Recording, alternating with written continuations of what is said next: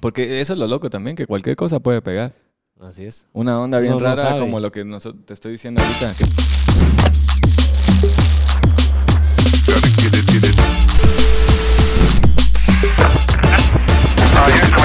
Bienvenidos a Hablando Pajas, el mejor podcast de todos. En este episodio tenemos a Mes. Él es artista y productor de música, podemos decirle urbana, hip hop, rap. Al final, ¿qué es tu estilo? Por ahí va, por ahí va. Mezclando todo de eso, todo. un poquito. Música latina, funk, gringa, todo un de todo un poco. poco. Pues para los que quieran saber un poco de Mes, en el after de la semana pasada, Doggy lo recomendó. Y recomendó todo su último EP, su último álbum. Así que yo les pregunté en las historias de Instagram, si no me siguen en Instagram, pilas ahí, para que si querían conocer un poco más de quién era Mes, el de la recomendó. Y, y pues aquí lo tenemos, para que lo conozcan. Con vos nos conocimos en el concierto de Café Tacuba. Sí, ahí estuvimos sí. hablando un poquito. Sí, un ratito Entonces, por allá. ahí estuvimos, así que, pues, eh, buena onda ahora por venirte y venir aquí a hablar un poco No, de pajas y que Ah. conozcamos más de quién soy es Mes. experto, soy experto en hablar paja, así que démosle. Démosle, no, buena pues. onda por invitarme, loco. Y pues sí, aquí, aquí andamos, lo que sea. Me parece, me parece. ¿Cómo nace el nombre Mes? ¿De dónde viene? ¿De dónde viene? Fíjate que yo era productor, entonces eh, tenía que sacar un proyecto y mi nombre es Jorge Gómez. Y pues no quería sacar sobre, o sea, bajo Jorge Gómez todo el contenido y toda esa onda, entonces me tripié y lo más simple que a lo que llegué fue Mes de Las Gómez y según yo letras. la segunda Z es por el López, también que soy Jorge Gómez López. Y así, entonces la, mis amigos y eso me empezaron a llamar Mes y Y ahí ya y ahí quedó, sí, más fácil. Buen apodo. Sí, la verdad está Pues es bueno. muy común que ahora la gente o los artistas no usen su nombre, Sí, sino que se pongan un sobrenombre o algo, ¿ah? Creo que Para también hay sacar como- todo su contenido. Sí, hay como sobredosis de artistas también. Entonces, por ejemplo, Jorge Gómez, estoy seguro que hay un montón. Entonces, más fácil y más, más chilero, más cool, así como un nombre así medio, Crear como un alter ego del que podás. Cabal, también amarrarte de eso, eso sirve un, un montón para la música también. Amarrarte de ese alter ego que ya de por sí este como apodo te daba. A huevos. Se Sí, pues funciona, funciona. Y de alguna manera, como decís, te diferencias de los demás Jorge Gómez que hayan. Exacto. Y ya, pues sí. Igual fue como una onda así de que más fácil, ya todo el mundo me dice mes, más fácil. Yo viví en, en otro país un gran rato, entonces que, que mencionaran, o sea, que dijeran bien mi nombre era un, un clavo, el Jorge, ¿va? entonces ya con el mes me quité todos los problemas y ahí quedó. Vos, y en este mundo de la música, tu papá es músico. Vos venís Sí. de, de alguna fam- de familia, de artistas, podemos decirlo. Sí. Cuan- en tus inicios o de niño, de güiro, ¿sentías como esa presión también de seguir esos pasos de artista o de alguna manera naturalmente se dio? Presión no, lo que siempre estuve alrededor de todo eso y más que nada con mi papá, pero siempre estuve alrededor de... ¿Esa dónde se está? Se está bajando. Qué risa. Esa sí es la chueca. Eh, Si querés la cambiamos. No, no, tranqui. Pero, mm, pero sí, o sea, se dio más que, que alguna presión. Mi papá nunca me dijo, mira, quiero que sigas esta línea. Yo quise, desde chiquito estudié piano un rato. eh, y ya después de más grande fue que empecé a producir y me metí a mi propia música, pero nunca, nunca sentí presión. Si, si acaso apoyo y todo ese rollo. O sea, que ya venía en vos el, el querer ser artista. Bueno, lo busqué. Al, al querer, sí. Lo de encontrar el sonido y, y cómo se llama y todo lo que conlleva ser artista, pues sí me costó encontrarlo un cacho tal vez. Todavía vamos ahí Buscándolo. buscándolo. ¿Qué crees que te falta como encontrar en lo del ser artista? Mm, creo que uno siempre va como evolucionando. Entonces no es como algo específico en lo que, que quieran. ¿Querés cambiarla? Si quieren. digamos. ¿Cómo te sientas? De la nivel que empezaba. Es que esa así es la que está chueca. Para los que solo están escuchando, estamos cambiando la silla de mes. Problemas técnicos aquí de producción.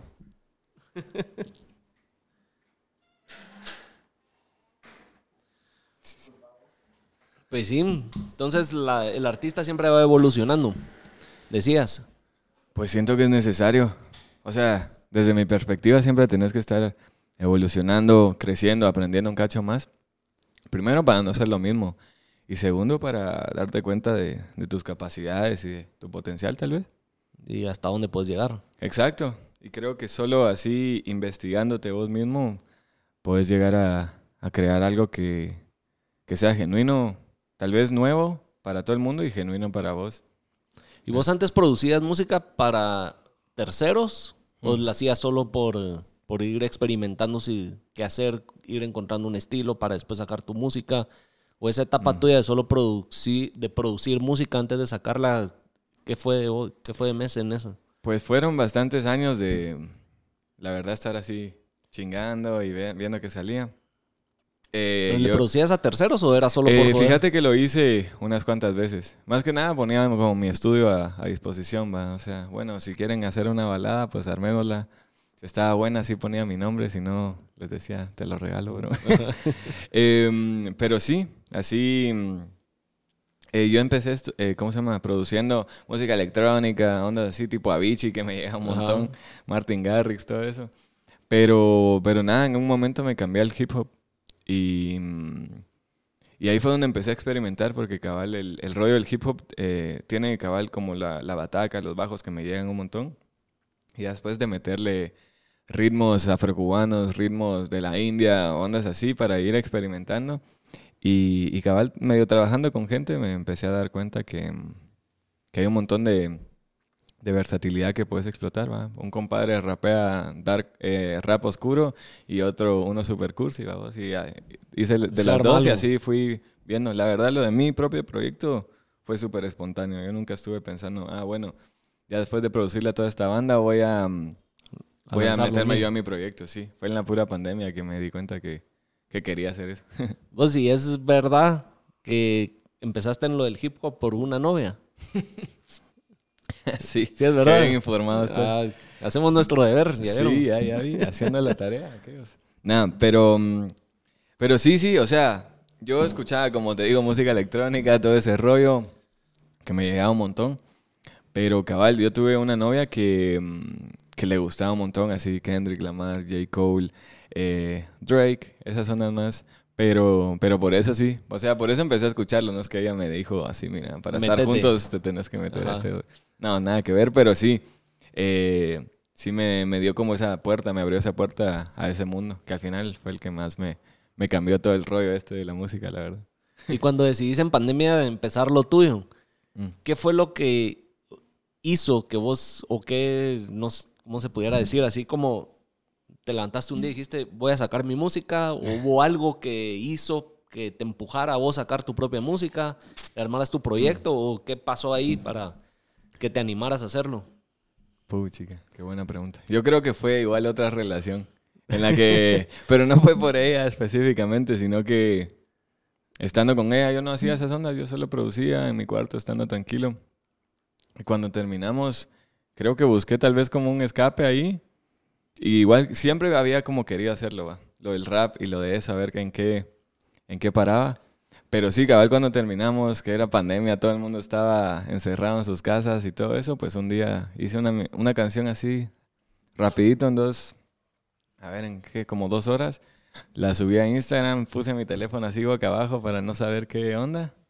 Y ahí la dejé y eso así, quería ver cómo reaccionaba la banda porque yo subía videos de, de mi producción. Y, y ya cuando subí rapeando, pues ahí sí me, Explotó. Explot- Así, o sea, yo exploté de los nervios y de todo lo posible ahí, de ansiedad y todo. Y ya, revisé mi teléfono como tres horas después y todo el mundo, ah, queda, queda huevo, mis, mis amigos y todo eso. Entonces, así empezó el rollo. Y ya, la verdad, desde entonces empezó a crecer bastante rápido. O sea, podemos decir que ese fue el antes y después que marca tu carrera. El haber Sí. subido esa canción o ese Sí, video de Es que literal fue lo, lo primero. O sea, de ahí, como te digo, yo subía ondas de, de producción, así que mis beats y lo que sea, en mi casa, en cada rincón que encontraba. Y pues hice esta canción. Y no creo que la canción en sí, sino que ese fue el movimiento de dejar de solo producir y, y empezar a ponerle mi voz, pues, porque hay veces que medio canto y otras que rapeo. Pero sí, es ese, más que el antes y el después, literal el principio de, de- del rollo. Ahí, ahí se marcó tal vez la carrera, podemos decir. Sí, sí, cabal. Y ese estilo de, de rap o de canción que subiste ese día al que vemos hoy en tu Mm. último EP, ¿se ha mantenido? ¿Ha ido evolucionando? ¿Cómo has encontrado tu estilo? Mm, creo que es una parte de. eh, o sea, esa canción muestra una parte de, de ondas que me gusta hacer. Como un rap más. Más viejo, más old school. pero al mismo tiempo en un beat más moderno. Entonces hay otras canciones que he hecho así. Definitivamente sigue siendo parte de, de, de mi sonido. Por ejemplo, mucha gente me, me, me reconoce lo, lo, cubano, digamos, lo latino que tiene este EP que hice, el de Ainama, que fue el que Doggy, del que Doggy habló. Eh, pero entonces creo que la Mara me catalogó así, o me cate- categorizó así como aquel es rap eh, cubano, latino algo así. Pero no, ahorita voy a sacar otras, otros proyectos y ondas que son, que van más por esta, esta rola que, que te digo, la primera que subí. Y unas mezclas más extrañas, más, con sonidos como más oscuros, no tan latino. Más agringado, digo yo. así le digo yo a ese, a ese rollo, así como música, sí, del Bronx. Pero, pero no el rap hardcore, sino así esa onda que cuando se empiezan a mezclar un montón de músicos con, con raperos, con, con cantantes que tal vez no saben mucho de, de la música en general, pero así, como esa mezcla. Eso es lo nuevo que se viene. Ajá. Pues y este con, eh, con influencia ahí cubana o sonidos cubanos. Eso es, si no estoy mal, tu papá es cubano. Cabal. ¿Él de alguna manera tenés alguna influencia o te ha llamado la atención, inclinado a la música cubana? ¿O por qué decidiste incluirlos? No, es que a mí me encanta, me encanta esa onda. Ya, no sé, creo que el hecho de que mi papá fuera cubano fue lo que me, me enseñó, digamos, ese, esa parte del mundo, la música cubana, estos ritmos y todo eso.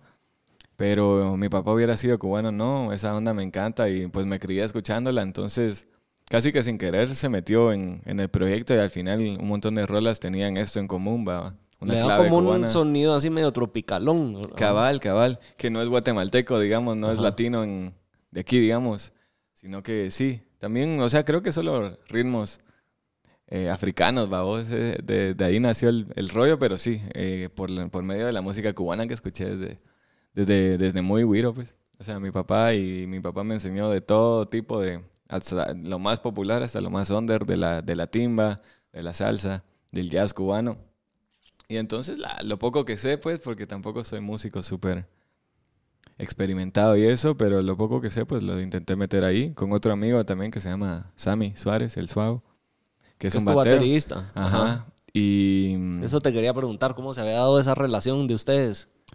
pues por amigos en común, yo me empecé a, a meter a este mundo de, de tocar en vivo y todo ese rollo. Y empecé a conocer un montón de, de amigos músicos, de, ajá, o sea, guitarristas, bateristas, cantantes, raperos. Y pues eh, aquel es muy compadre de un amigo que se llama Eric, Eric Orantes, no sé si lo ubicas. Pero mm, Es pariente de la Cami, si no estoy mal. sí, sí, Sí. toda esa familia tiene un montón de, de talento y todo, y son súper buena onda y súper de a huevo. Entonces, por medio de Eric fue que yo primero me empecé a meter a la escena y conocí al Sammy. Y con el Sammy, pues es brother y eso, y aquel es venezolano. Entonces también tiene un montón de esto, esta como latinidad que, que se usó en, el, en ese EP y que usamos un montón en vivo y todo eso. Entonces así empezó el rollo y, y con aquel para este EP nos encerramos así como tres días en mi casa. No, mentira, como dos semanas. Así tomando, tomando y, y haciendo la música, fumando y así de todo un poco. Y, y así salió esto. Y en este, este proyecto que viene ahora también aquel le metió mano, pero ya una bataca de verdad y, y todo. Ya Así. más pensado, más elaborado. Sí, sí. No, lo que se viene hasta Y ese EP, entre ustedes dos lo compusieron y lo escribieron y todo. Pues eh, sí, sí, de alguna manera. O sea, yo tenía rolas, esas rolas ya hechas desde hace rato, por lo menos la idea. Y esta, este como cubaneo que te digo que, que tiene fue el que aquel me ayudó a, a explotar. Así como meterle unas batacas, unas percusiones más, más de ese estilo. Em, ¿Cómo se llama? Líneas de, de guitarra y eso. Yo sí escribí, digamos, e hice la base de las rolas todas. Y, y aquel, como te digo, me ayudó con esos detalles y a meterle con todo. Y aquel le mete lo que le mete en vivo. Entonces, así fue. Así, fue que se dio. Así fue. Y que- cuando vas escribiendo las, las canciones, ¿en qué te inspiras? A la gran. Esa es una parte de, de mi carrera que, que yo siento que es la que más tiene que evolucionar. La parte de, de lo, no de lo que escribo, sino que cómo escribo. Pero me inspiro en... ¿En qué sentido tiene que evolucionar? ¿Sentís que Mira, yo tenés soy que fan de- mejorar todavía? Sí, sí, o, completamente. O sea, ¿o para mí... crees que el proceso de hacerlo es el que hay que mejorar? Creo que hay muchas cosas que en, creo que son parte de la evolución. La evolucionar es cambiar cosas, ¿va? Entonces, por ejemplo, yo he hecho un montón de mi música en el mismo cuarto, que es un lujo, pues no mucha gente lo tiene, pero en el mismo cuarto estos últimos tres años, ¿va? Hay veces que solo salir de eso cambia, cambia el Cambia el rollo chip de, de la de- cabeza. de todo lo que estás haciendo. Entonces, eh, a la gran, se me olvidó que me habías preguntado. Me ¿no? De que, qué era lo que tenía que evolucionar de... Ah, ah, de la letra. Ajá, Es que- ¿y en qué te inspiras? Sí, me inspiro en, eso sí, en cosas que me pasen o, o acumulación de historias o lo que sea. O sea, historias de amor, otras de más darks, más, más oscuras, así como ondas con mi ansiedad. Eh, esta rola, por ejemplo, la de Juana. Todo el mundo piensa que es una rola para una chava, pero es una rola que yo le hice a esa como chispa que yo tenía de Wiro. ¿Me entendés? Cosas así. Eh, hay ondas más, más oscuras, cosas que no he sacado tampoco porque...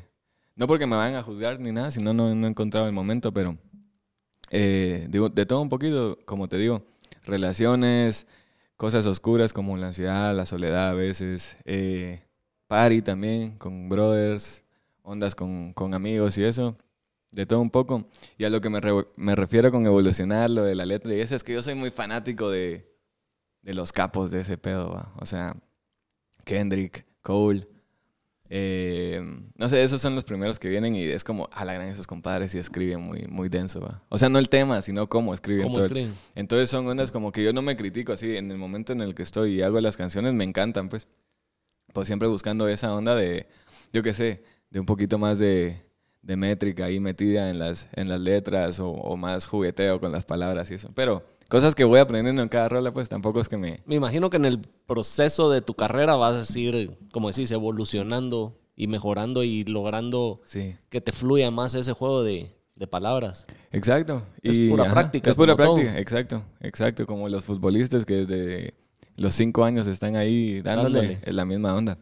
Mira, ahorita que mencionabas un poco de, de lo de la soledad y, y la ansiedad, se dice de que el mundo artístico, sobre todo la música, es como muy solo al final del día. Es- ¿Has estado viviendo eso, el- la soledad y padeciendo de ansiedad? ¿O por qué, o ya lo traías desde antes? Mm. No sé si querés hablar de eso. No, no, completamente. Creo que bas- bastante es, es interesante, ya que pues, vemos en, en las noticias, en la tele, en las redes sociales, que bastantes artistas se han abierto al lado de la salud mental Sí. en base a su carrera. Creo que eso viene de que tenés muchos ojos encima y también, por ejemplo, eh, creo que desde mi perspectiva y de mi experiencia, es más como un masoquismo que nos gusta eh, experimentar, más o menos. Y no creo que sea solo los artistas, pero nosotros tal vez tenemos como la voz y la exposición para que la- el resto de gente se dé cuenta. Pero, por ejemplo, de esos momentos oscuros de ansiedad y de soledad, a veces salen ondas muy, muy, muy de a huevo, ¿va? O sea, canciones que, que le pegan a, otro, a otra gente, ¿va? ¿Me entendés? O sea, que le, que Se le dan en el con esa Ajá. situación o ese sentimiento que el artista está Exacto. expresando. Y eso lo mismo con, con, emociona- eh, con emociones así positivas, digamos, estar contento, eufórico, lo que sea. Eh, igual pasa, pero creo que como, como músicos no es que nos metamos en ese mundo con querer, pero el arte siempre es como una onda de, de ser sensible y lo que sea, dependiendo, ¿va? ¿Qué pedo? Cómo sea tu rollo. Pero entonces sí, y yo sí traía como una, un tal vez como momento oscuro desde hace rato, que es raro porque hay veces que estás en esa posición de, de estar en un momento oscuro y tal vez lo que escribís, por lo menos en mi, en mi experiencia, no tiene nada que ver con ese sentimiento, pero solo fluye en las ondas. Tal vez un día que estabas súper contento querías escribir de, de una party o de una chava o lo que sea y no te sale, y un día que estás bien triste igual te sale una onda bien contenta, ¿me entendés? No sé, es como, como que mm, solo fluye esta... Sí, no todos los días uno está inspirado para Ajá. hacerlo. Uno tiene días que le Para fluye nada. y Exacto. en Y cinco días- minutos escribís una canción y días que cinco días no Exacto. pasa nada. Pero sí me he dado cuenta en mi experiencia, como te digo, que estos días oscuros es donde más, más sale, sale. algo. Y al final, al final del día, como te digo, todo desde mi experiencia, pues estabas sintiéndote mal después de hacer una rolona que te encanta, ya no hay mucho para estar mal, ¿me entiendes? No sé. Yo creo, no soy psicólogo, pero creo que cuando vos estás pasando por un momento os- oscuro, como estás diciendo, o por eh, ese momento de ansiedad o de soledad, y estás más vulnerable a tus sentimientos y estás abierto a, Sí, a que te estás dando cuenta que estás sintiendo. Entonces, a la hora de Exacto. transmitir eso, mensaje en una letra de una canción, es más real a que si ahorita me pones a escribir o vos te pones a Exacto. escribir, no sé si estás ahorita contento, pero tal vez no estás como tratando de entender qué estás sintiendo y el por qué. cabal. Entonces, sí, no si la estás tan pensás mucho. vulnerable para, para poder expresar lo que estás sintiendo. Exacto. Sí, yo no entiendo, yo no podría hacer eso, por ejemplo, ser un escritor para otra gente. Así que miren, tenemos un deadline eh, dentro de tres Escríbeme días. el Game Boy, la Ajá, y eso, ajá. nada. Mira, para mis respetos para la Mara que puede, pero cabal. Lo mío sí es mucho de, de fluir y el momento. Hay días en el que te sentís un capo, decís, puchica, soy un escritor de los mejores y bla, bla, bla. Y, y otros días donde Nada. nada, nada, y te sentís, ¿será que elegí lo que, lo que era vos? ¿Será Ajá. que esta onda sí iba a funcionar y lo que sea? Pero son etapas así de puro, puro engaño mental, así, Así propio. es. Sí, así, así pasa. Hay momentos que uno dice, madre, ¿en qué me metí? Quiero tirar la toalla y otros que... Cabal. Pero, esos que- momentos cuando lo sobrepasas es cuando Exacto. de alguna manera siento que creces más. Sí, Y es completamente. como un obstáculo para poder Sí. seguir creciendo. Yo lo he visto aquí en el podcast, que han habido momentos que yo digo, ah, la gran puta, Sí. ya, ya, hasta aquí. Ya y pasa eso, ese momento, y Y fluye. cosas buenas se vienen después. Sí, mano, es que uno, creo que por naturaleza, a no ser que lo tengas bien entrenado, eh, siempre pensando en, en- lo peor, o por, por ejemplo, cuando, cuando la vida aprieta, en ese sentido, sí te dan ganas de... Es más fácil, pues, decir, ah, que ya no quiero lidiar Hasta con ahí, esa tirar onda, la hasta toalla. ahí. Pero capaz era cabal ese último pasito solo para, para, ¿cómo se llama? Para salir con todo, pues, ¿me entendés? O sea, Ah. solo necesitabas ese último, esa Esfuerzo. última valida Ajá. de ver Aquí puedes decirlo como quieras. valida de verga eh, antes de, de que venga todo lo que por lo que de alguna manera vos me- te maltrataste. Al final es uno mismo como te pisas vos solo, o sea, que tal vez la mara te hace culeradas y lo que sea, pero vos mismo decidís cómo reaccionás, va. Así es. Hasta cierto punto igual duelen unas cosas y lo que sea, pero siempre todo en la cabeza. Esos son consejos que yo le doy a la banda y son bien pisados a seguir, pero pero sí. es que es fácil Sí. decirlo, pero ya cuando Sí. estás en esas, Esa ya sabemos, va. Ah, es más fácil dar un consejo que, que que seguirlo. seguirlo. No, Y cuando estás en, en esos momentos de inspiración escribiendo, ¿cuál es tu proceso creativo y de escribir una canción? Pues me dejo mucho guiar por el beat. Vengo y hago un beat. Casi todas las rolas salen así. O sea, sale una idea, un loop, de digamos unas 8, 16 eh, barras, compases. Y, y nada, acorde al beat. A mí me gusta escribir así bien como rítmico, no como muy poético. Ajá. Por eso te digo, quisiera mezclar las dos. Pero entonces el, el proceso es ese. Un beat, escribir ahí un palabreo que a huevos que tenga sentido y que mm, signifique algo para vos. Y así se va normalmente. Y tal vez dejo la idea ahí un ratito y empiezo como a cantar alguna melodía para ver si el, el corito o algo así, algo que sea medio pegajoso. Le va. Ajá. Y, mm, y nada, así. Casi siempre es así. Muy pocas. La verdad no sé si he escrito una canción que la escribí primero Y después, y después, montaste. ajá, creo que siempre ha sido, ajá, eh, sobre el beat. Ya después, o sea, yo vengo y grabo en este loop que ya se vuelve aburrido después de repetirlo 60 veces y bueno, ya aquí va el coro, aquí va un verso, aquí van silencios, ¿va? Eh, Aquí donde digo, no sé, mi punchline, un silencio y un, una cosa en reversa para que vuelva a entrar el beat. Como te digo, soy muy fanático de la producción.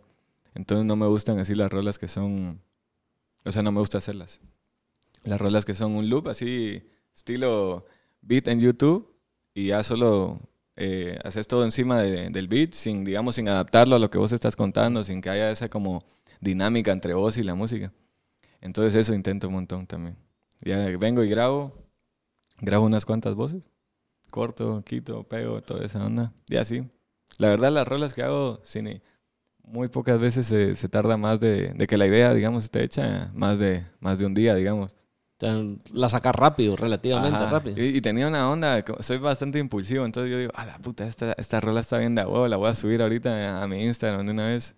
Que hay veces que está de huevo, pero hay veces que no. Le ¿no? O sea, faltaba. bueno, ajá, le faltaba o, o tranquilo, hay un montón de banda ahí como que le gusta todo esto de la expectativa, de ponerle de una vez, o sea, un- una portada o lo que sea, más que solo sacarla así porque sí. rolas que son muy buenas o que... eh, o no sé, va, o sea, solo por la impulsividad de decir, ah, esto está huevo y lo querés enseñar de una vez, no. Creo que no siempre es así la cosa. O sea, como si tenés una estrategia de marketing y todo ese pedo, no, no mucho te ayuda. ¿Vos no crees que funcione? Los- o que no sea Creo que depende. la línea que quisiera seguir, el tanto de generar una expectativa, el montarle una buena campaña de mercadeo que- antes de lanzarlo. Creo que depende, porque sí lo hago, pero hay otras veces que una de las cosas que sí pasa, que vos lo mencionaste, es que la subís y decís, a la puta. Eh, capaz me apresuré, ¿va? capaz le podía grabar otras voces extra o lo que sea. Hay veces, mira, mi carrera así empezó y así subió Y hasta así. la verga. O sea, O sea, que fue- el factor sorpresa te ha funcionado. Ajá, sí, sí. Y inclusive en los conciertos y eso, hay mucha, mucha banda que se entera que, digamos, yo voy a abrir un concierto, pero no es hasta que, está, que estoy ahí que se enteran quién soy. Y ese factor sorpresa también está a huevo que, que esperen. No sé qué se espera la banda, pero que venga un compadre todo loco ahí a saltar de un lado a otro y eso. Entonces sí, bueno, así en retrospectiva creo que Ajá. sí, el factor sorpresa ha ayudado, ha ayudado bastante, pero también como para construir este otro pedo de, de la expectativa y de todo el rollo. Por ejemplo, para este mm, concierto que hice para sacar eh, mi EP, que al final era- eran rolas que la banda conocía, solo que cambiaron un montón ya para el mero EP. Pero, pero ajá, son rolas, por ejemplo, dos de las rolas yo las subí antes a Instagram, como un año antes.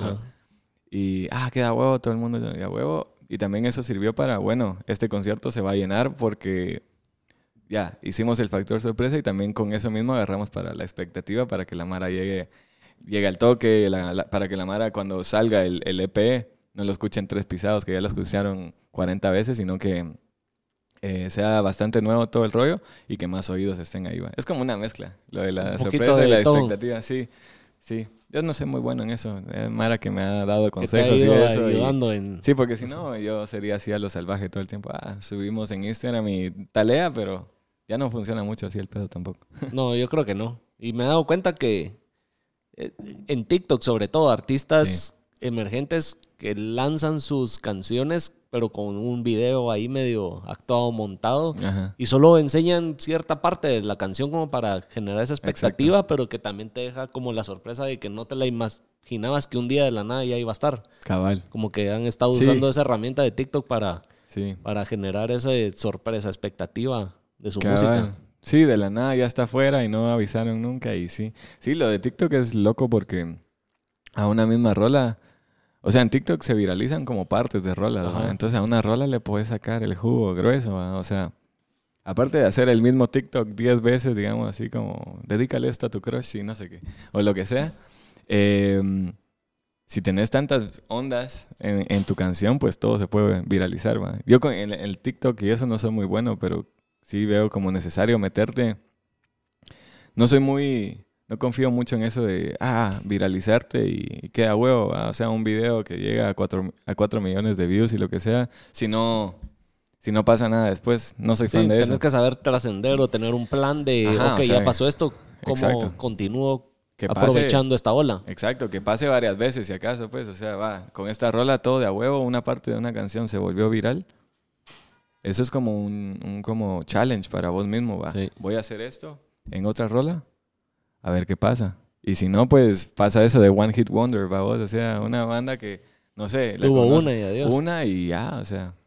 Sí. La talea, pues, por, si lo que querías es, es fama, talea, pero si lo que querés es algo, Una carrera, una carrera así, ajá, tienes que tener un plan. exacto, de alguna de que manera. creo que con, con Cami Orantes, creo que era que estábamos hablando la vez pasada de que hay artistas o productores que hacen pedazos de canciones de 15 a 20 segundos, precisamente para TikTok, Mm, para ver qué reacción tiene la gente. loco. Entonces sacan 10, por ejemplo, en una semana o en 15 días, 10 Sí. pedacitos de diferentes canciones y a la que ven que pega ya la producen completa. Sí. Entonces, esa herramienta de, de TikTok y es solo estar dedicándole eh, pues esfuerzo a 15, 20 segundos de canción Sí.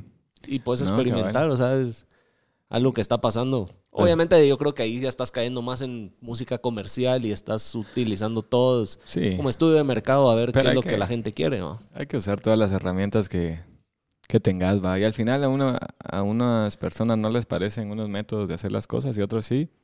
Y ahí, ahí ya cada quien con su pedo. Yo veo, y yo he sido también el que ha juzgado esto de TikTok y lo que sea. Pero al final es una herramienta. Y si tal vez como yo juzgué en algún momento es porque no lo estaba haciendo bien y, y, y ya vamos. ¿A vos te gusta usar TikTok? Con casi no. Pues yo paso un montón de tiempo viendo videos mulas ahí, vamos. Ajá. Pero así como usarlo con mi, mi rollo y eso, pues el otro día hice uno para lo del concierto de Rels. Así como, ah, ayer abrí el concierto y tuvo su exposición, va, y que subieron seguidores, que, mm, que la Mara, unos preguntando quién era y otros, ah, la, la rompiste, bro, y eso. Entonces, exposición hay, vos y, y un montón de gente en, TikTok todo el tiempo para, de alguna manera, cabal, o sea, darle movimiento a lo tuyo también, va. Sí. Lo que hay que ser constante, esa- ese rollo se vuelve como un chance, va, vos, o sea. Literal. Porque yo tengo venís- un amor-odio con esa plataforma. Sí, yo sé, yo también. Es Pero vos, una ¿por qué? cosa. Porque no la termino de entender. Mm. Y tenés tantas herramientas que Sí. no sabes qué es lo que al final la plataforma te está pidiendo. Sí, Y así como hay semanas que lo que subo explota, a veces paso semanas y Sí. no jalan nada. Entonces es como, pero si no he cambiado nada, ¿qué está pasando? sí. Eh, no sé, es bien rara. Cada rato, pues antes tenía el problema ese de que la cuenta se llamaba Hablando Pajas, entonces por la palabra pajas creían que era contenido sexual. Mm. Me botaban un chingo de contenido. Ah, qué pisa. Eh, no, David, he La tenido de todo con TikTok. Sí, sí. Sí, no sé, yo como te digo, no le he usado mucho, pero, pero sí, sí sé que es un rollo. Unos días funciona, otros días no. Pero como cualquier cosa, digo yo. Pues si vos tu estilo de música ya crees que lo tenés definido o pensás experimentar con algún otro género. Meterte un poquito que- ahí más al urbano, a meterte a algo comercial como el pop. Fíjate que yo estoy abierto a, a trabajar con gente para, para darme cuenta de, de eso, ¿va? Por dónde puedo agarrar el rollo. Porque en, en términos de producción sí me he metido como en una en un círculo, ¿va? Que tal vez sí siento yo que es bastante amplio, que no solo es hip hop ni solo rap, sino que hay varias ondas, pero mm, no sé, venís si te topas a un compadre que produce un dub super crazy ah, y, y, mm, que vos, por ejemplo, me podría poner a aprender cómo se produce, pero o sea, yo siento eso, parte de la evolución es también estar abierto a probar ondas.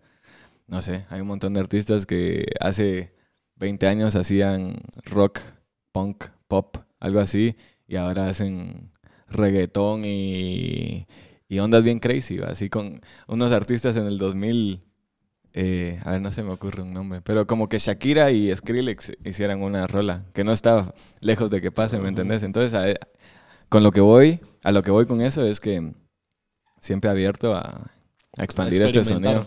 Sí, tal vez una onda que de verdad no tenga sentido porque no me gusta, nunca voy a hacer algo que no me guste, aunque sea por pisto y lo que sea, te lo juro porque por puros principios, ¿va? De, de decir, bueno, yo quiero hacer algo que sea bueno, si yo pienso que es malo, porque voy a poner ahí mi cara y mi nombre y, y todo, vamos, por más que sea plata o lo que sea, no sé. Igual, si no es tu estilo y no te gusta, ¿por qué irte a Exacto. algo que no te representa? Exacto. Y si fluye eh, en otros lados donde sí puedo ser yo, ya confirmado, pues no lo tengo que hacer por, por plata ni nada, ¿me entiendes? Pero sí, siempre, siempre dispuesto a expandir un cacho el rollo y aprender, pues. ¿Y colaboraciones? ¿Tenés alguna en mente que quisieras hacer o con quién te gustaría tener una?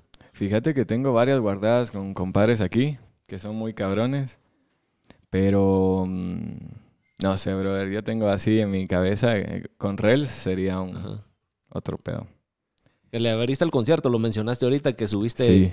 Eh, en TikTok una, un video. Sí, cabal. Pero Rels, eh, por eso fue crucial abrir ese toque. O sea, yo soy súper fan de ese compadre. Él me inspiró un montón cuando yo lo escuché hace seis años y todo el rollo. Mara como él va. Mara como C, C Tangana, que también, o sea, lo- los vi evolucionar este rollo que cambiaron su pedo totalmente. Me gustaría un montón. Uno de mis sueños es hacer eh, música con la banda de mi papá. ¿Así? Sí, porque es ¿Alguna- una- Escuché de que los pianos de una de tus primeras canciones él las, eh, los Sí, hizo. Sí, esa y rola hacer la de- alguna colaboración ya así completa no lo han hablado. Pues con toda la banda tenemos que, mm, que ver, porque ellos, o sea, ellos son músicos profesionales, pues. Aquí en Guate funciona un poquito raro ese rollo. Ah, que si aquel es mi cuate, que si me hace huevos, que si no sé qué. Pero mm, Pero eso funciona porque mira el reggaetón y los puertorriqueños y todos esos se levantaron por No, hacer colaboraciones entre ellos. Claro, claro, no, ese es el pedo. Por eso te digo, yo tengo un montón de como colaboraciones así en cola que tengo aquí en Guate, ¿va? Que eso es eh, una de las cosas a, la- a las que más coco le quiero poner, así como, perdón, estoy harto del discurso ese de, y del hate de, contra los artistas nacionales y eso.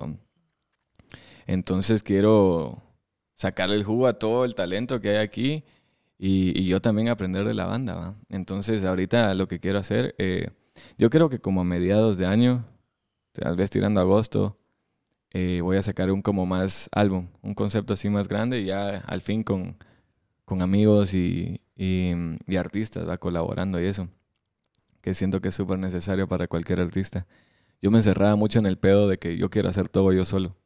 Porque al final puedo, pues, o sea, en el sentido de que yo me sé producir, mezclar, masterizar, todo ese rollo, entonces prefiero no meterme con nadie. Pero te estás quedando en tu sol, burbuja solo. Exacto, ya, y eso, esa mentalidad ya pasó hace rato, pero, mm, mano, cosas tan simples como un día no producir en tu estudio, ir a la casa de un compadre. Verga. Y, esa, Cambia. y ese, ese tiempo que tuviste de, de, digamos, de sequía creativa, de la nada la explotas, o sea, la burbuja esa explota y ya, sos libre otra vez. Solo con el hecho de, por ejemplo, viene un guitarrista a grabar un pedo que vos no puedes tocar o que no, ni se te ocurre tocar y ya, cambia, puta, haces otra rola de la nada. Entonces es como crucial ese, ese rollo. Ajá. Sí, yo me amarraba mucho ese pedo y, y me, me jalaba mucho para atrás, ¿va? vos, ese rollo. Vos solito te estabas poniendo el freno. Sí, exacto. En cambio, eso de tocar con banda, yo siempre decía, yo quiero Ya. tocar yo solo. ¿va? Ya al final puedo, pero puta, ¿no? Le agrega otro pedo y. Y me la también gozo. creo que el camino puede ser más largo o más pisado que si en conjunto se van Sí, haciendo. más allá de la mera la música. Ajá, más allá de la mera música. Es como encontrar espacios, puertas que se abran, puertas que se cierren, que también son como, como clases que te da la vida.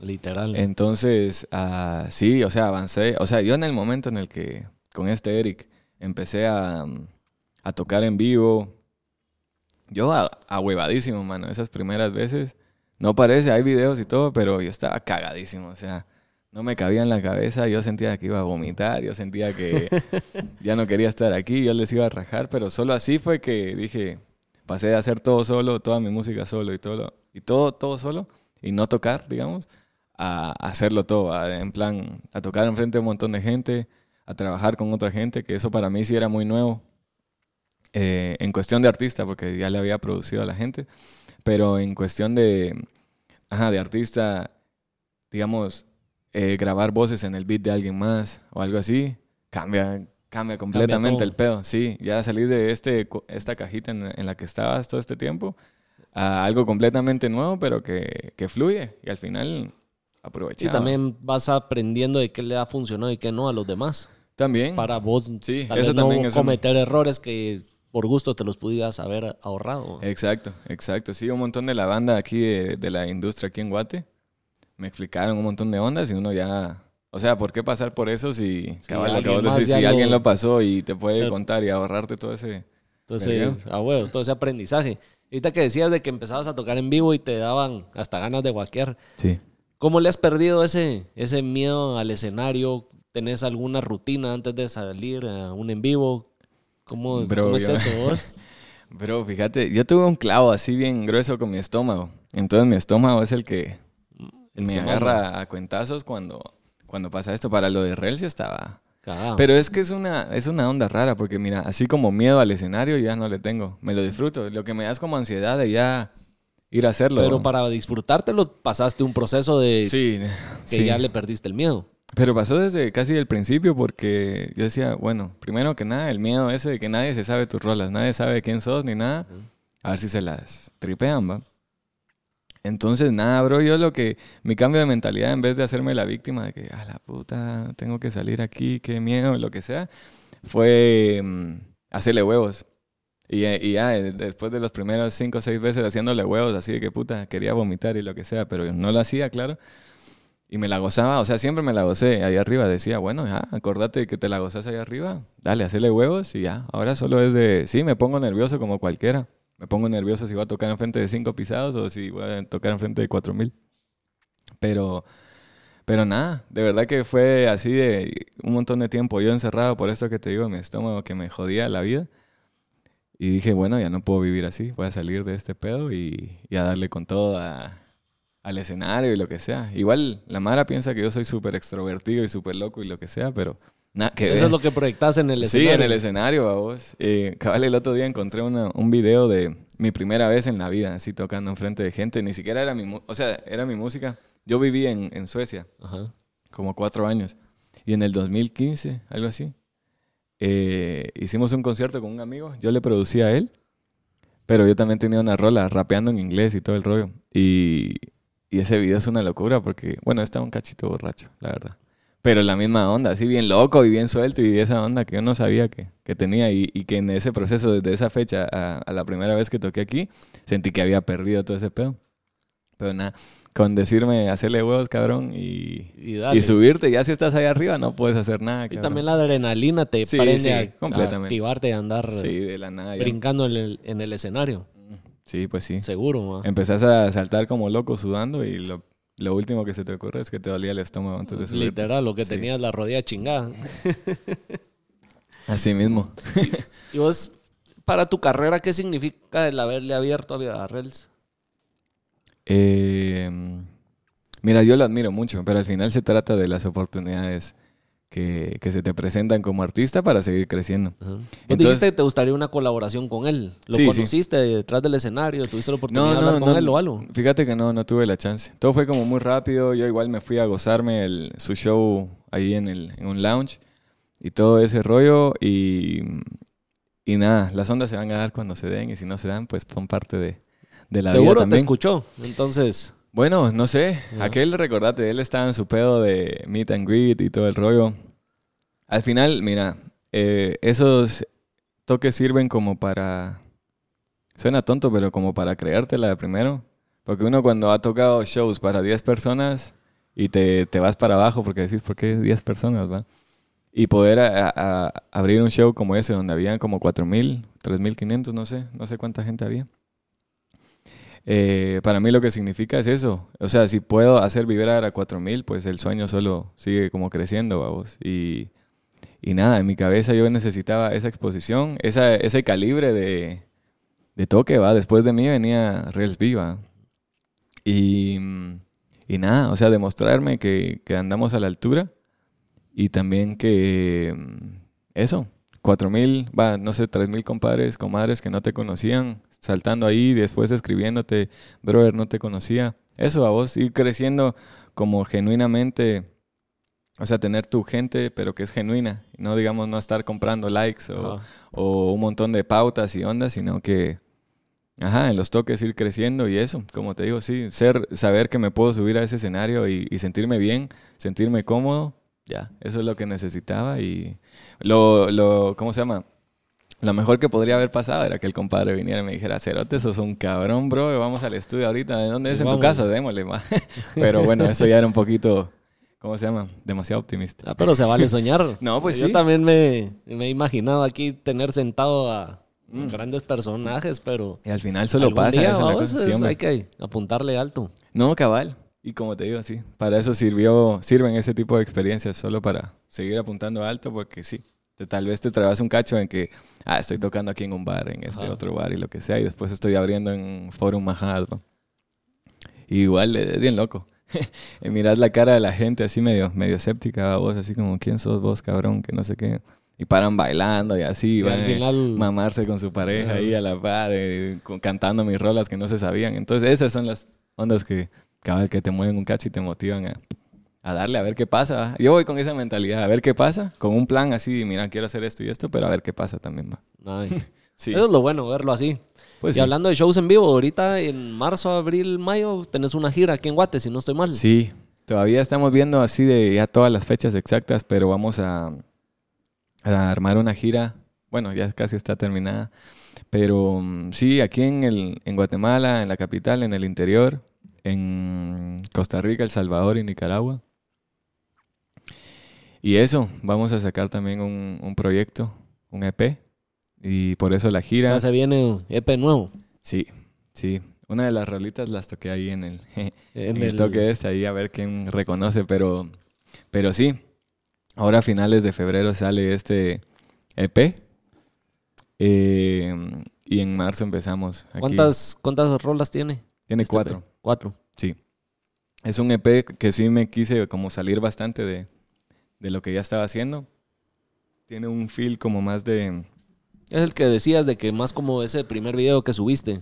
Sí, en el sentido de que es más agringado. Así, no sé por qué así le digo al sonido, pero es como sí, o sea, como más rapper. Pero al mismo tiempo, por ejemplo, el Sammy tocó batacas en vivo y todo. Entonces tiene como ese feel de... Ese feeling de... De un sonido que podría ser una banda, pero es rap al mismo tiempo. Entonces siento yo que es medio... Medio nuevo y medio... Una mezcla ahí diferente. Ajá, un riesgo que me encanta tomar, digamos, que me, no me siento inseguro ni nada, sino que es bueno a ver qué, qué piensa la gente, pero al final nosotros nos la disfrutamos ahí produciendo ese rollo y, y sonando un cacho diferente a nosotros mismos. Yo no me gusta andarme comparando con Ajá. más banda y eso, sino conmigo mismo. No, pero eso, eso te lo, te lo admiro y que te felicito porque el salirte de lo típico o lo que los demás están haciendo Mm. o copiar el estilo, que es lo que está pegando y arriesgarte Sí. a experimentar con sonidos nuevos, a hacer eh, Claro. cosas diferentes, es lo que al final marcan también a un artista y el Claro. éxito de un artista. Y si funciona, vas a ser el pionero en ese nuevo estilo, en esa nueva Sí. mezcla de sonidos y ritmos que, que es lo Cabal. creo que la música así es como ha ido evolucionando. ¿va? Pues sí. hace Exacto. 20 años con el reggaetón, lo que es ahora, eh, ahora el trap que vino Sí. a ponerse en escena. Entonces, si no ha habido gente loca que se arriesga a experimentar y ver si funciona o no, no estaríamos donde estamos. ¿no? Sí, no, eso te da vida, mano. O sea, al final hacer lo que vos querrás y ya si decidís exponerlo o no. Y exponerlo solo que, o sea, eso solo quiere decir, eh, otra Mara lo va a escuchar y va a reaccionar, digamos. Ahí ya es tu cómo reaccionas a lo que ellos digan. Pero, pero sí, todo se trata de hacer algo que se sienta genuino para vos. Yo me la gocé, o sea, eran rolas que veníamos tocando hace rato. La misma onda, medio maquetas. Fuimos con el Sammy a grabar las baterías y ahí fue que cambió el pedo. Yo ya en la producción me, me vacié un montón en lo que él hacía, en la bataca, que aquel es un capo y se vuelve loco en el medio de las, ¿cómo se llama?, de los compases y eso. Entonces eso me sirvió para hacer una onda que tenga más como esta dinámica que yo te decía entre la música y la voz. Entonces nada, sí, estamos intentando... eh, tampoco me quiero decir como el pionero de nada porque es como mucho, mucha presión y mucho ego tal vez si yo lo digo desde ahora, pero sí queremos hacer algo nuevo y que para nosotros, si tiene sentido o no, igual nos lo disfrutamos, va. Al final es que vos te sintas como y te guste. Exacto. Porque Al final ese es el pedo. Sí, porque como te digo. Estar copiando a los demás solo por querer sacar algo Sí. y que al final no te llena. Sí. Yo creo no, que eso no... no- tiene sentido tu propuesta musical. No, Entonces, exacto. Si O al sea- final a vos no te gusta. Depende, ajá, sí, si a vos no te gusta, sí no tiene sentido. Pero digamos, si querés hacer rolas que seguro pegan, pues ese es tu estilo. Porque eso es lo loco también, que cualquier cosa puede pegar. Así es. Una onda bien Uno rara como lo que noso- te estoy diciendo ahorita, que tampoco es raro en el sentido de que nunca se ha hecho, o no sé, va, pero tampoco es y, una onda que no se pueda digerir, ¿me entendés? Una onda así bien loca. Pero sí estamos haciendo algo, algo diferente, a ver qué, a ver qué pasa. Y yo creo que cabal ese tipo de, de acercamiento, o sea, de ser genuino con vos y, y mostrarle a la gente algo diferente, es lo que ha hecho que, mira, yo no tengo muchos seguidores, mucha, así no tengo 100 mil seguidores en Instagram, 2 millones en TikTok y lo que sea, pero seguro siempre va a haber gente en mis shows, ¿me entendés? Gente que eh, poco a poco ha crecido por la... Por eso, por lo que uno hace, uno que propone, una mana- mara que vos ni conoces y te apoyan así incondicionalmente. Y creo que eso es reflejo de, de uno ser genuino con, con uno mismo. Estoy seguro que un montón de gente, por ejemplo, no le gusta a Inamá, ¿me entendés? Pero eso ya no es mi pedo, es yo me la gozo y esta gente que me apoya. E inclusive estoy seguro que a lo largo de, de la carrera de cualquier músico hay canciones y proyectos que a tus mismos fanáticos que están ahí condicionalmente no, No les gusta, gusta. y eso. Entonces, no sé, creo que es valioso darle con, con huevos y ovarios y todo a, A a vos, a lo que vos haces y eso. Y poco a poco te vas ganando lo que también querés, vos. O sea, si querés que más gente te escuche, pues ya, hay oportunidades para hacerlo y, y más gente que, que, te apoye genuinamente, pues hay maneras de hacerlo y todo eso, que creo que es lo importante en cuestión carrera. En cuestión alma y música, hacer lo que vos querrás y sentite bien con eso. Y a una carrera, pues si quieres vivir de todo esto y eso, pues también te conviene que la mano te apoye. Pero, pero sí, hemos tenido un montón de apoyo de banda solo por, por ser los locos que somos, pues, y, y da huevo, y da vida a esa onda, vamos. Que nadie. Sí. y que lo estás detectando desde ahorita. De que el apoyo que estás teniendo y por ese diferenciador, ese factor que tenés, que de alguna manera pues te está gustando y representa quien, quien es Mes. Sí, sí, completamente. Sí, yo no me esperaba tanto, tanto apoyo y eso. Y como te digo, yo todavía lo veo así como que es el comienzo y, y que hay muchos sueños y cosas que queremos hacer. Pero y realmente es el comienzo. Vos sacaste tu primera canción que hace dos años. Sí, en el 21. En el 21 salió esta de Ni Te Conozco y, Entonces, también no es como que llevas 20 años y... No, cabal. no, y cabal es sino has, en dos años creo que has, te has posicionado bien. Emocionado, mano, por, por lo que te digo. O sea, de verdad, es bien loco leer como mensajes y eso de la banda y que te apoyen así tan, tan de corazón.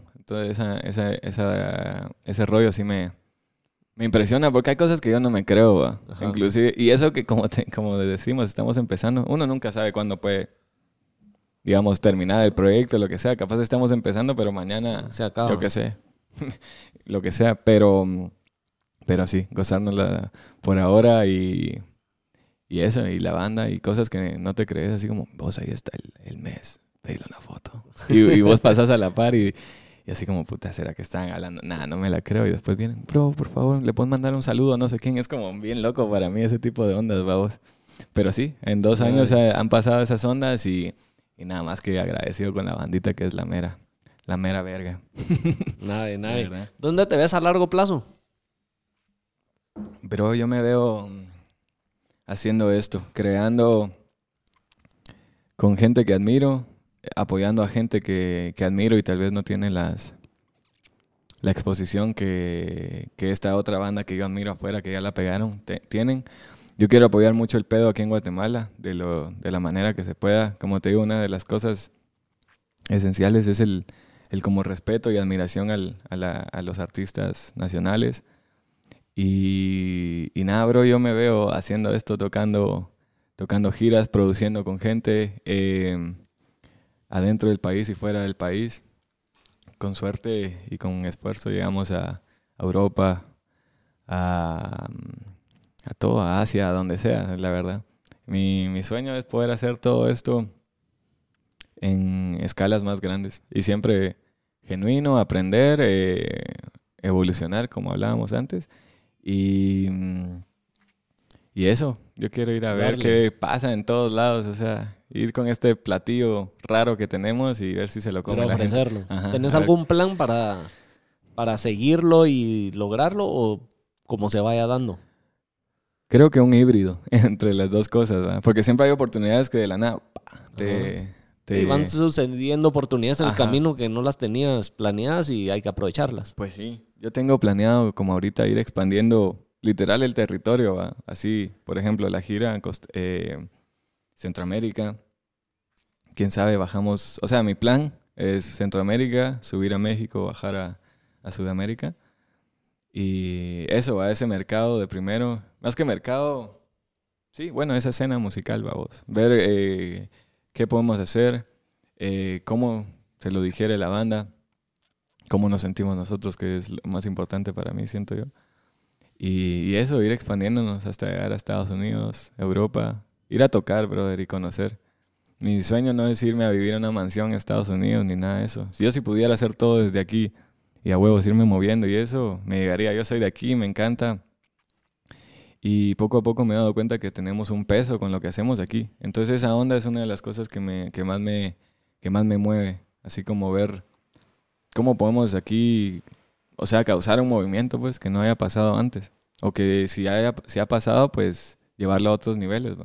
Hay un montón de artistas que llegan a nuestras sesiones de open mic, que son unos cabrones, unas cabronas, y que llegan a adueñarse de eso y, eso, yo quiero mi proyecto que crezca, pero que también sirva para, para algo, desde aquí a donde se pueda llegar y ayudar, vamos.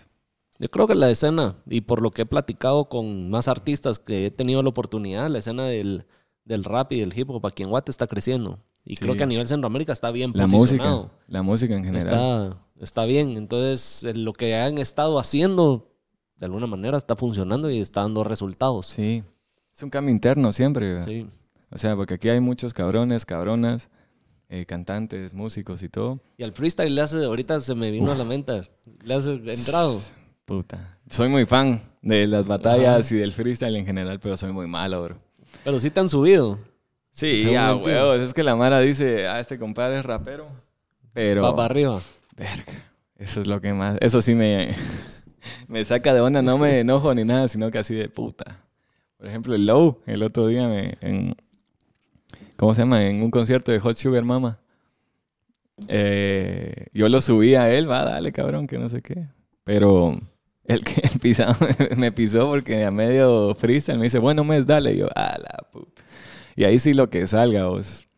Ahí a tartamudear, a decir Lo cualquier estupidez. Y, y sí, pero como te digo, la mala piensa que, ah, bueno, aquel es rapero, entonces.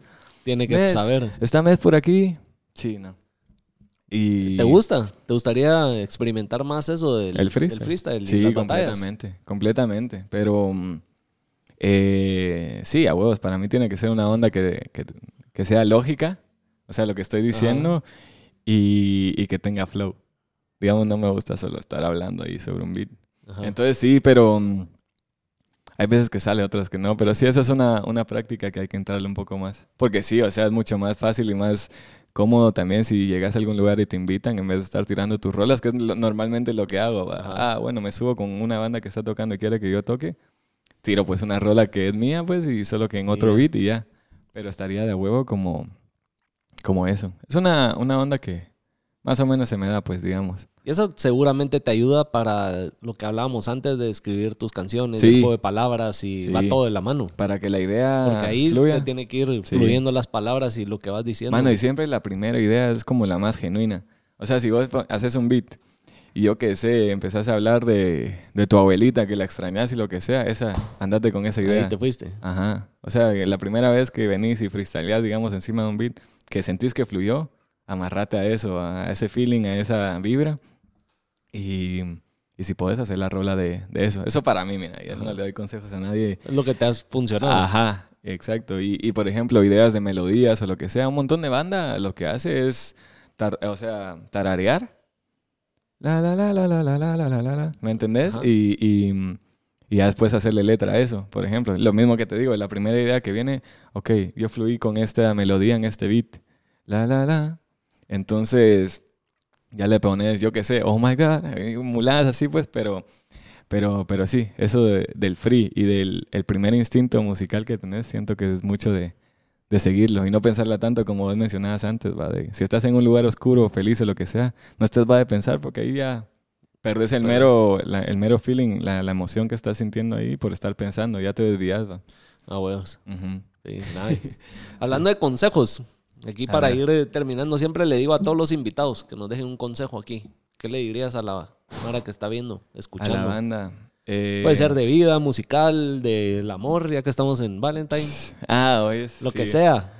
Eh, mm, yo siempre me aconsejo esto y a mis amigos y todo, pero es que se pongan ustedes, o sea, nosotros, cada uno de nosotros primero.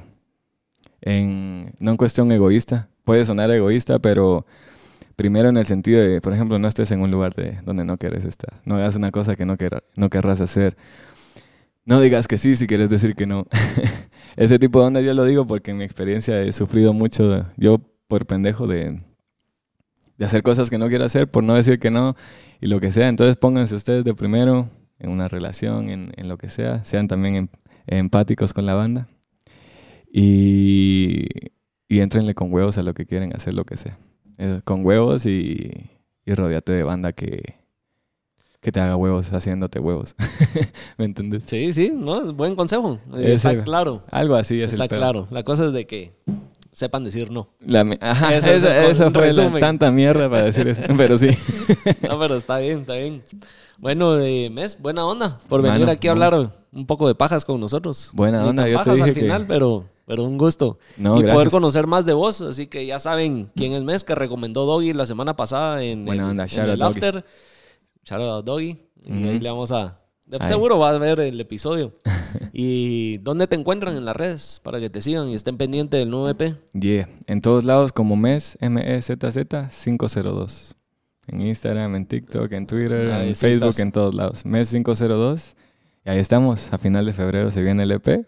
Y la gira empieza en marzo. 10 y 11 tenemos shows aquí en la ciudad para abrir y, y ¿cómo se llama? Enseñar el nuevo contenido a la banda. Por cierto, estás súper Nice, invitado vos y tu equipo. Buena onda. Y, y vamos a nada, andar. buena onda por invitarme, loco, me la pasé súper bien. Qué bueno. Mega, mega buena onda por venirte. Dale, y pues ya saben, suscríbanse al canal, síganos en Instagram, que ahí es donde estamos actualizando más lo que está pasando en el día a día. Y nada, nos vemos en el otro, en el siguiente episodio. Día del amor. Pórtense bien, nada de ir a los moteles. Exacto. Órale. No se vayan.